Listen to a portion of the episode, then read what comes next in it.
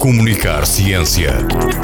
Uma rubrica com Catarina Loureiro e Jorge Diniz Oliveira, que destaca assuntos menos discutidos e com menos visibilidade nos média e que podem passar ao lado do olhar mais atento.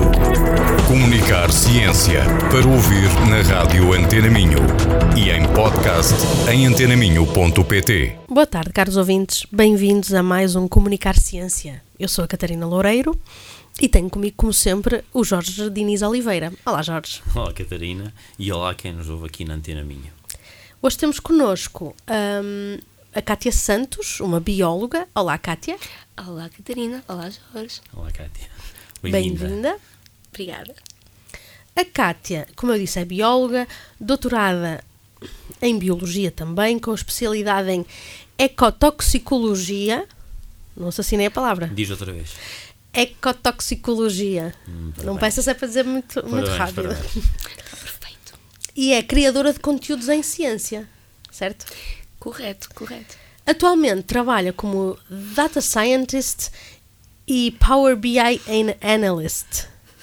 É isso? É isso, é isso. Cientista de dados e analista de Power BI. É isso? Exatamente. Power BI que é uma nova ferramenta que já existe algum, alguns aninhos da Microsoft que ajuda a visualizar os dados das empresas, os dados científicos, dados de uma maneira mais interativa, mais eh, fácil de gestão para quem não é está dentro da área daqueles dados. Ok. Eh, se calhar até, até podemos começar por aí. Tu és bióloga, tens um doutoramento em biologia, mas ehm, fizeste assim uma mudança de área recentemente. O que é que te levou a, a trocar a biologia pelos dados? Ora, o que é que me levou a trocar a biologia pelos dados? Hum, Pode, pode, não ter, pode não ter sido trocar, pode ter sido um, um Sim, complemento, um- Sim. uma extensão. Na realidade, aquilo que me fez assim trocar um bocadinho da área que já tinha trocado anteriormente também, de forma. tinha sido já da biologia há algum tempo, desde 2020, foi hum, uma coisa chamada precariedade em ciência. Pois.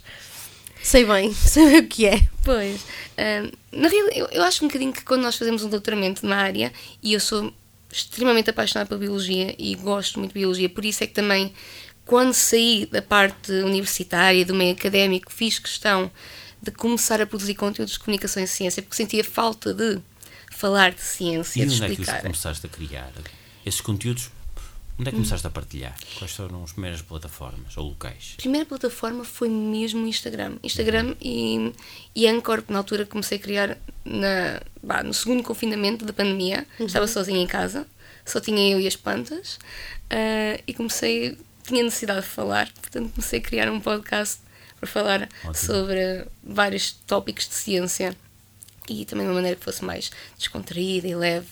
E comecei a- realmente a complementar isso com a página de ciência, em que fui criando um bocadinho umas, bah, umas publicações mais infográficas, em que explicava alguns conceitos, algumas, hum, algumas notícias também de ciência, quer ciências biológicas, quer astronomia, quer muitas vezes matemática e outros e física também, porque aquilo que realmente eu senti que era interessante era tentar publica- falar um bocadinho de diversos temas em ciência, não só da minha área de espe- especialização, a ecotoxicologia, como muito bem a Catarina disse, mas também outros temas que eu acho que são importantes e que agregam valor e curiosidade, despertam curiosidade a quem não é daquela área ou quem nem sequer está em ciência.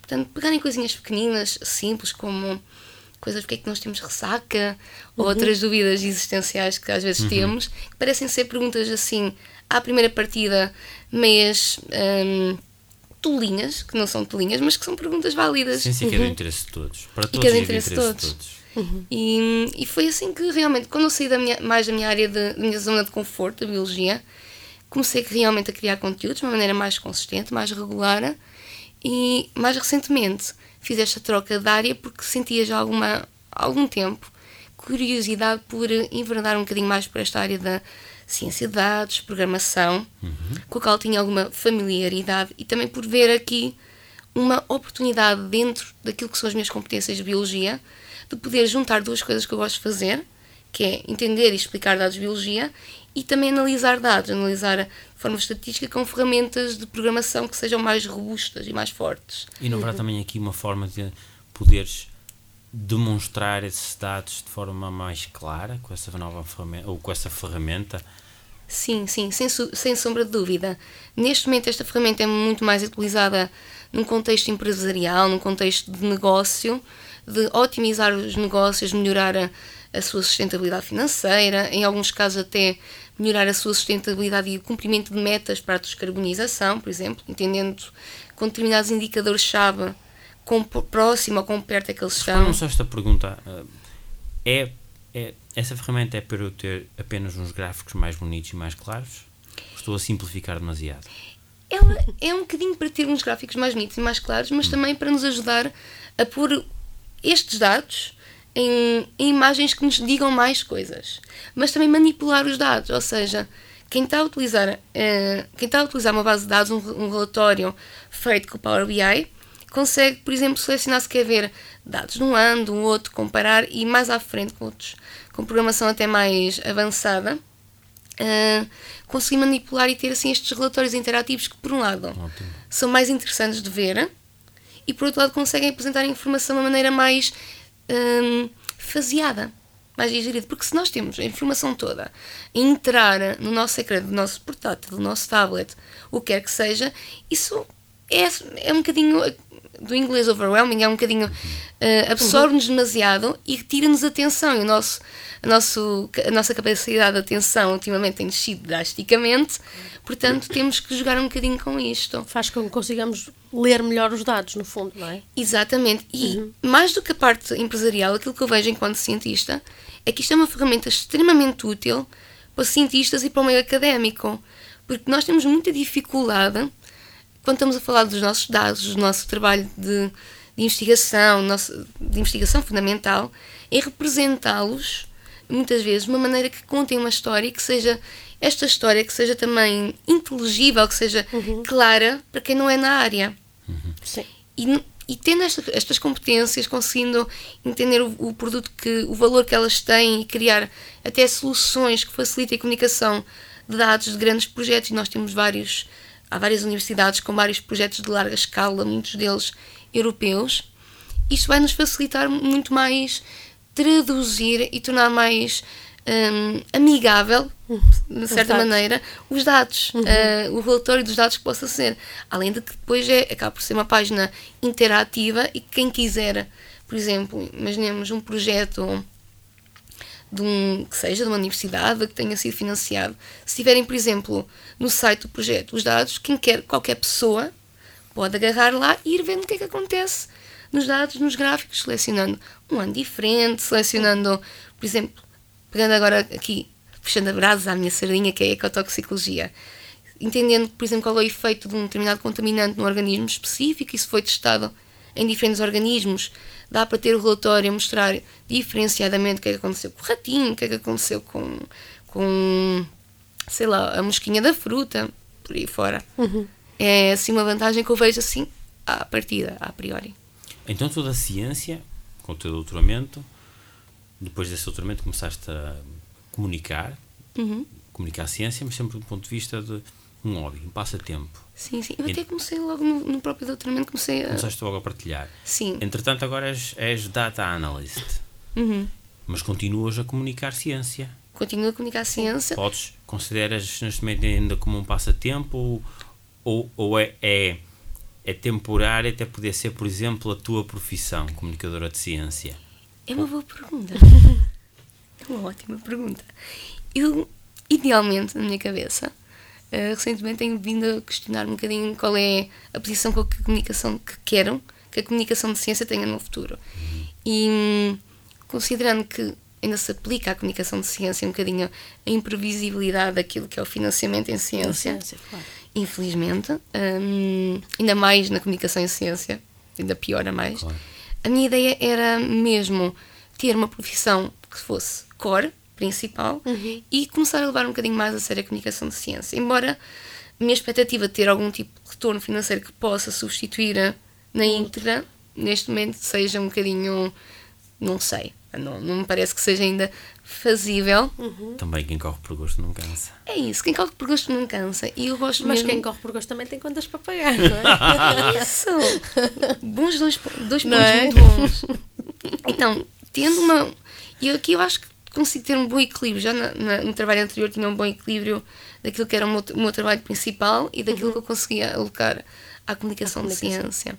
E sendo realmente um trabalho também mais flexível, mais remoto, dá-me a possibilidade de poder eh, começar a correr um bocadinho mais por gosto, uhum. sem, sem ter grande rendimento daí, uhum. mantendo um, obviamente, um, um colchão financeiro de uma coisa claro. que eu gosto de fazer, mas também por outro lado ir alimentando e abrindo leque de possibilidade de poder ter eh, ali um, um part-time, talvez. Sim. Isso também te dá outra liberdade, não é? Sim. Porque se tens um emprego a 100% de comunicação, o provável é, quer dizer, hoje em dia o mais, mais comum é trabalhar num gabinete de comunicação associado de uma instituição e aí a, hum, a, comunicação já fica muito mais limitada, não é? Sim, sim, sim. Daquilo pessoas que trabalham em comunicação de ciência, aquilo que eu vejo fica muito mais limitado. Claro. Tendo um projeto que, que é meu, que é e tu teu. sabes que é isso que, Catarina, acontece exatamente o mesmo contigo, Sim. um projeto nosso dá-nos muito mais liberdade da forma como queremos comunicar, dos riscos que queremos correr a comunicar, do tom que queremos utilizar. Por exemplo, eu gosto muito de utilizar o humor. Sim, era, eu também ia, ia, eu queria levar um bocado a conversa para aí. A. Um tu usas muito o humor, não é? Na comunicação. Sim, sim, eu acho que o humor é, como storytelling, o humor é um, é um ótimo, uma ferramenta ótima para aproximar as pessoas. Ora, diz aí qualquer coisa para nos fazer rir. então, sabes que, sabes que o meu doutoramento. Sabes que o meu doutoramento foi com gaivotas. Não tenho ideia disso. Pois, o meu doutoramento foi com gaivotas. E aquele, estás a ver aqueles bullies do céu que roubam as batatas no McDonald's? São as gaivotas. São as gaivotas. E eu tive a estudar precisamente a dieta delas. Aquelas que iam roubar o teu almoço no McDonald's versus aquelas que eram inteligentes e iam comer peixinho ao mar. E aquelas coitadas que andavam lá no meio das terras a comerem lagartinhas e isso. Tentar entender como é que a dieta delas influenciava o mercúrio e como é que o mercúrio que elas acumulavam quando era passado para as crias influenciava o desenvolvimento delas. Anda por aí uma gaivota em Braga, acho eu. Muitos. Junto ao oeste, menos perto do meu escritório. Há muitas gaivotas em Braga, por acaso. Será, que, eu... será que é o McDonald's? Não, não, elas eles, querem, elas estão, elas, elas estão a conquistar tudo. E elas atacam os pomos, não é? Elas atacam os pomos. Elas ah. atacam basicamente. Elas são bullies mesmo, elas bem, atacam os pomos. Coitados dos pomos. quer dizer, quer dizer, tipo, gaivotas, pomos. Eu gosto mais de gaivotas. Eu sou. sou... Oh, Catarina, eu acho que tens aqui um, um outro tema muito importante que temos que abordar. Este, este ah, programa sim, sim. Só, só tem 15 minutos. Só tem 15 minutos. Antes de. Estamos quase a terminar, não é? Estamos quase, e aqui, acho que é aqui uma questão que é muito relevante ser abordada. Que é. Tu trabalhaste durante algum tempo no. Eh, era essa a questão que tu querias falar, não é? Não sei, diz tu. tu trabalhaste durante algum tempo no, o, no Observatório Nacional de Luta contra a Pobreza, não foi? Sim, sim. E eu, aliás, eu, quando importante. eu comecei a acompanhar o, a tua página, que eu acho que ainda não dissemos aqui, que é um, Socorro, sou cientista, o próprio nome também já tem, algum, já tem algum humor. Quando eu comecei a acompanhar o teu trabalho no Socorro, sou cientista, tu trabalhavas lá, não é? Trabalhaste há bem pouco tempo. E um, é um trabalho muito importante, um uhum. trabalho muito sério. É? E eu queria te perguntar um, como é que foi essa experiência, por um lado, e por outro, se tu sentes que essa experiência hum, acabou por mudar a tua forma de comunicar, eh, porque eu acho que já sei, já sei uma resposta baseada naquilo que eu já conheço de ti, mas quero ouvir a tua perspectiva. Se te tornou de alguma forma uma pessoa mais empática ou mais preocupada com questões sociais, mesmo na forma como comunicas ciência? Eu acho que ter trabalhado no Observatório Nacional da Luta contra a Pobreza, que é, aliás, promovido pela APN Portugal, a Rede Europeia Anti-Pobreza, uhum. que se não conhecem, vão ao Instagram e sigam a APN Portugal, fazem um trabalho extraordinário. Uh, ter trabalhado no Observatório foi uma experiência extremamente enriquecedora para mim, a nível profissional e a nível pessoal. Eu já tinha alguma, já tinha capacidade de empatizar com as, as questões sociais, mas o facto de poder trabalhar e trabalhar com sociólogos e ter uma perspectiva diferente daquilo que são os problemáticos foi profundamente enriquecedor para mim, a, a título pessoal, da maneira como eu também consigo ver e, e, analisar os problemas como sendo muito mais multidisciplinares, ou seja, como eles se enverenham, eles se enredam uns nos uhum. outros, como aliás, como questões ambientais depois repercutem também na, nas questões sociais, sociais, como anda tudo de mão dada. E eu sempre gostei muito destas coisas, destas inter-relações entre diferentes tipos de ciências. Portanto, não só foi, título pessoal, um gosto trabalhar porque havia estas relações complexas que me interessam e que me agradam, mas como também me deu uma maior sensibilidade para trazer para, mesmo para a minha página, questões científicas relacionadas com a sociologia, uhum. como o efeito, o efeito multidisciplinar da pobreza nas pessoas, como interrelações, também explorar estas, estes conceitos e interrelações. E portanto diria que sim, que afetou bastante a maneira como eu via. Também fez ser melhor comunicadora porque comunicar questões de pobreza e, de, e sociológicas, de discriminação, xenofobia é extremamente complexo. Um, são conceitos que não são fáceis e que precisam ser comunicados de uma maneira que seja um, que não vitimiza as pessoas que estão em situação de pobreza, não isso é preconceitos. que não reforcem preconceitos de, de todo e que ajudem a desconstruir, aliás, ideias preconcebidas que temos com, por exemplo, com prestações sociais. E agora lembro, por exemplo, do RSI, temos ideias que a desinformação e tu chegaste a falar sobre isso no Socorro Cientista, sim, sim, sobre sim. a questão do RSI, quantas pessoas recebem RSI, é. quanto é que o RSI representa, que é, é, pouquíssimo já agora. Exatamente. Em termos do orçamento anual português, é pouquíssimo. É, é muito pouco, é muito pouco. Aliás, em termos de segurança social, a maior fatia que temos são mesmo os rendimentos associados à reforma. Uhum. E depois uh, os rendimentos que nós descontamos na nossa segurança social não revertem minimamente para o RSI. O valor do RSI e algumas prestações que temos de, de apoio a uh, famílias e indivíduos que estejam em situação de maior vulnerabilidade vem diretamente daquilo que é o Orçamento de Estado. Pronto. E este, este entendimento, este também mais político, mais, mais uh, relativo a estas políticas públicas, foi interessante para mim e tem sido interessante para me sintonizar também mais com esta literacia política, que é outro problema que nós temos em Portugal e que nos falta, não é? Devia ser ensinada a literacia política uhum. no nosso no secundário, pelo menos, no ensino básico, e, e ajudar a desconstruir estas ideias que temos, também estas ideias muito preconcebidas que na realidade estão desajustadas daquilo que são as medidas públicas. E pronto, por aí.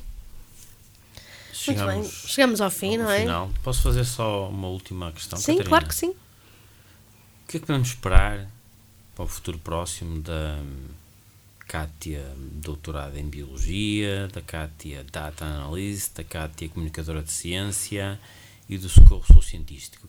O que é que estás a planear? O que é que estás a cozinhar? Eu, neste momento, tenho muita coisa, muitas ideias para pôr em prática, uh, que na, com esta transição de trabalho de, de, pronto, de sair do observatório e passar agora para esta posição de data science, fui atrasando, mas tenho desde conteúdos de vídeo que quero começar a introduzir, desde isto já anda aqui guardado há algum tempo, tentar ver se arranjo espaço para voltar a pôr o meu podcast a funcionar, eventualmente, mas assim certinho que está é publicações que eu tenho, os posts, os infográficos que vou voltar a fazer e agora em abril vou estar num workshop, vou dar um workshop de comunicação de ciência no Encontro Nacional de Estudantes de Biologia aqui pertinho em Vila Real, portanto Ótimo. se houver aqui Ótimo. maltinha de biologia malta. Vão lá. Mas Vão é só seguir a tua página, Socorro Sou Cientista Exatamente. Disse bem? Exatamente, tudo junto. Socorro Sou Cientista. Socorro Sou Cientista, sigam e, e podem acompanhar tudo o que a Cátia vai fazer daqui para a frente. É isso. Obrigada. Obrigada, Kátia. Obrigado pela tua vinda, obrigado a quem nos ouve e até para a semana. Até para a semana. Tchau. Comunicar Ciência. Uma rubrica com Catarina Loureiro e Jorge Diniz Oliveira, que destaca assuntos menos discutidos e com menos visibilidade nos média e que podem passar ao lado do olhar mais atento. Comunicar Ciência para ouvir na rádio Antena Minho e em podcast em antenaminho.pt.